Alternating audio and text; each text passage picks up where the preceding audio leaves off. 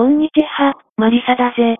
最近、スポッティファイというポッドキャストも配信しているから、音声だけ聞きたいという方は、ジャパニーズカフェマリサで検索してみてくださいなのだぜ。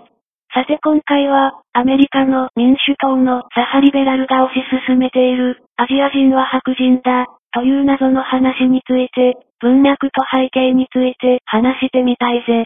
科学的には日本人を含むアジア人は白人ではない、つまり、コーカソイドではない。にもかかわらず、この主張を続ける理由は何なのか。俺は日本人がアメリカにおいて、評判が悪いとは思わない。また日系アメリカ人は人口も少ない。アジア人に対する差別は、基本的には中国への差別の巻き添えを食っているのが現状だろう。アメリカ民主党は、常に犠牲者カードを使い、差別主義者を攻撃している。その理由は、現状を解決できないから、差別主義者を仕立て上げ、自分たちが改善できないのは、差別主義者のせいであり、自分たちは犠牲者である、とするスタンスだ。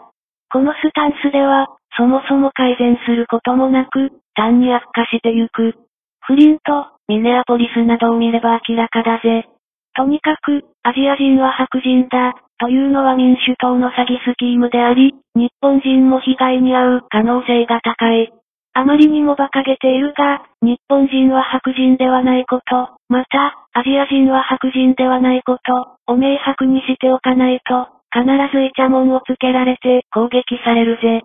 最後に付け加えると、カマラ・ハリスは黒人ではなく、インドゲームである。しかし、民主党の左派によれば、インドを含むアジア人は白人なので、この論理ではカマラ・ハリスは白人であるということになるが、明らかに白人ではなく、奇妙な話だぜ。俺は日本人だ。白人ではないのだぜ。